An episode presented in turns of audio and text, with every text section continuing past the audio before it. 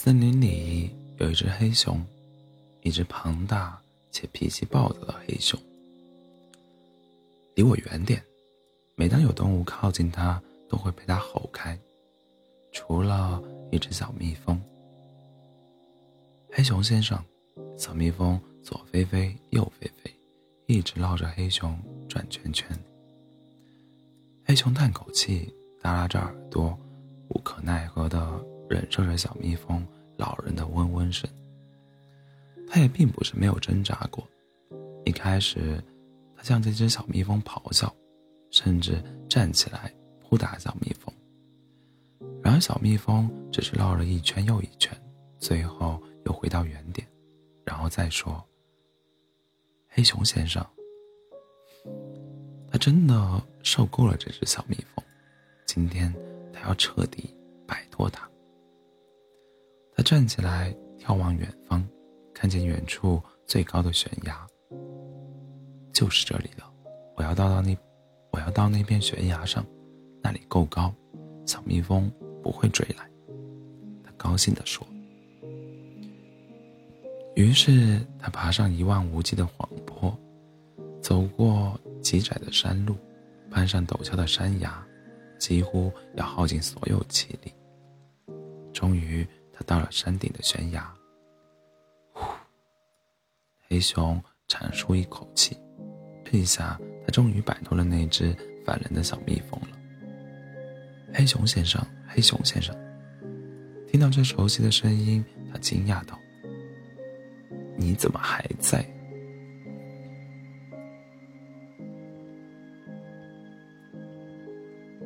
你用你那双小小的翅膀飞了这么远吗？黑熊没有这么问，毕竟这也不关他的事。他在山顶过了一夜，那真是难熬的一夜。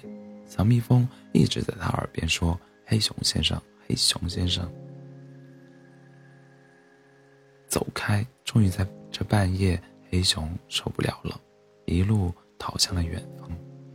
他要离开这个空无一人的、只听得见黑熊先生的地方。他一路跑向了艾瓦山洞，那是他妈妈丢下他的地方。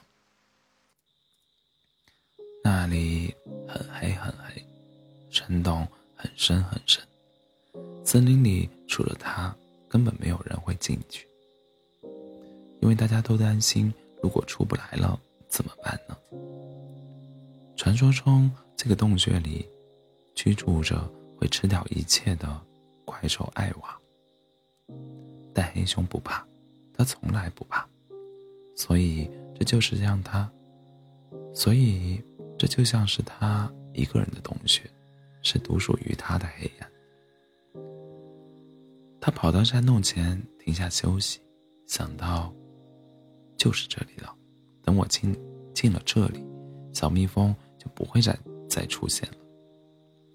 他走进山洞，轻车熟路地穿过无边无际的黑暗，洞穴里寂静的可以听见水滴落下的声音。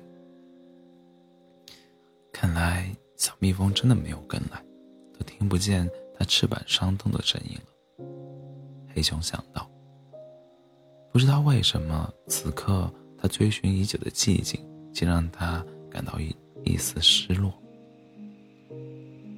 他走向黑暗深处，搬开一块巨石，山洞顿时被月光填充了。从那巨石移开后的洞口出去，就来到了他的树洞。他躺进树洞时，低低的叹了一口气。终于可以睡个好觉了，黑熊这么说着。表情却尽显失落。直到他又一次听见“黑熊先生，黑熊先生”，他猛地抬头，自己都没发现，惊喜大过了惊讶。你一直都跟着我吗？你跟着我，穿过了层层黑暗吗？黑熊心里有很多疑问，但是黑熊最后什么也没问。是个阳光明媚的好日子，黑熊像往常一样到河边洗澡，却发现小蜜蜂没有跟来。水，小蜜蜂害怕水，他忽然意识到自己以前是多么笨拙。他看着眼前的河水，意识到只只要自己踏入河流，或者穿过它到了对岸，或者顺流而下到什么地方，就能永远摆脱小蜜蜂了。他转过头，看向小蜜蜂，小蜜蜂依然在说：“黑熊先生，黑熊先生。”不是个洗澡的好日子。黑熊转身离开了河流，回头看了一眼小蜜蜂有没有跟上。就这样，小蜜蜂每天都在黑熊的头上飞来飞去，每天都在不停的说：“黑熊先生，黑熊先生。”黑熊也习以为常，不再厌烦。他在风和日丽的日子里走向旷野，那里盛开着无数鲜花。他想，小蜜蜂会很喜欢那里。暴雨的日子里，小蜜蜂一身的绒毛被雨水被雨水沾湿，掉在地上，飞不起来。他便用嘴含住小蜜蜂，不敢。完全合上，又怕小蜜蜂掉出来，速速地奔向树树洞，将小蜜蜂放在干干草上，口水流了一路。日子一天天过去，黑熊已经完全习惯了小蜜蜂一直在身边，一直说：“黑熊先生，黑熊先生。”这样的生活，直到有一天，另一只小蜜蜂来了。艾米丽，女王让我来看看。长官，我还没有完成任务。小蜜蜂说：“你会说话？”黑熊抬起头，不敢相信自己的耳朵。他一直以为小蜜蜂只会说“黑熊先生”。为什么这么久还没有完成任务？那只闪光蜜蜂问：“女王陛下告诫我要礼貌，所以呢，我一直在等他回答我。”小蜜蜂艾米丽说道。“啊，怎么了？什么事情？”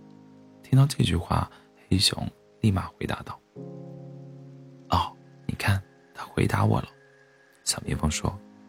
小蜜蜂立刻飞回来。落在黑熊的掌心，说：“女王陛下让我给你传信，他让你不要再偷吃我们的蜂蜜了。”“呃，好的，我知道了。”黑熊说。小蜜蜂从他的掌心飞起，像个精灵。黑熊永远都忘不了那一天。蜜蜂说：“那么再见了，黑熊先生。”随后，小蜜蜂与它的展光一起飞走了。黑熊追上去，大喊着：“别走，别走！”但是小蜜蜂飞得越来越高，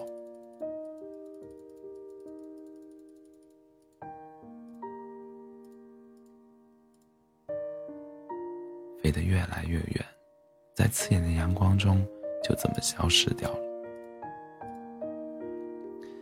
从此后，森林便多了一个传说：怪兽艾娃喜欢在晚上说“别走，别走”，而黑熊也变得有点奇怪。他在走访森林每一处藏有蜜蜂的地点，却一口都不吃。他只是坐在树下或岩石下，抬头仰望着，试图在千千万万个喧闹的小蜜蜂中寻找到。自己熟悉的那只。